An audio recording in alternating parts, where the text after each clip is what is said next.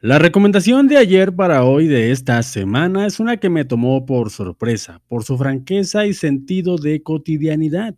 En verdad, disfruté bastante este vistazo a la vida de hace casi 100 años, así que sin más, hablemos de Gente en Domingo de Robert Siodmark y Edgar G. Ulmer de 1929. Esto es Recomendaciones de ayer para hoy.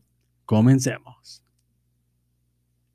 Bueno, para empezar, quiero decir que hice clic con esta cinta debido a mi edad, y no porque yo venga de vivir en Berlín de 1929, sino porque me hizo eco ver lo que la película muestra como lo que hacían las personas, entre comillas, comunes, o el pueblo, como se podría decir de otra manera, los domingos. Y es que de eso va esta propuesta, de echar un vistazo a lo que pasaba en Berlín en un domingo cualquiera, para ser testigos de cómo se relajaba la sociedad en ese entonces, y lo que para las personas de la época pudo ser un retrato social actual para alguien como yo que la ve en 2023 es una ventana al pasado no tan alejada de mi propia realidad.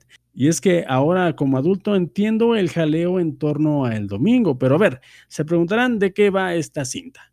Gente en Domingo es una especie de documental que muestra una sociedad de Berlín y lo que la clase trabajadora que trabajaba toda la semana hacía los domingos para relajarse mientras nos muestra, ayudados de personas que no eran actores profesionales, una característica innovadora para la época, a un par de amigos que pasan dicho domingo con un par de chicas. En lo que intuimos, hacían para pasársela bien y relajarse un poco yendo a la playa, a comer algo, a nadar y a caminar por el bosque. Todo esto mientras se nos muestra metraje de la ciudad viva y somos testigos de cómo la población real va a distintos lugares a comer, a pasear con sus familias y a diversas actividades, tratando de relajarse para volver a comenzar la jornada de labores. Un ejercicio muy interesante que me hizo recordar la vida que teníamos antes del Internet. Y es que, como ya he dicho, no soy tan viejo, pero ciertamente el Internet en todas partes y el acceso de todos es algo que me viene de la mitad de mi vida para acá.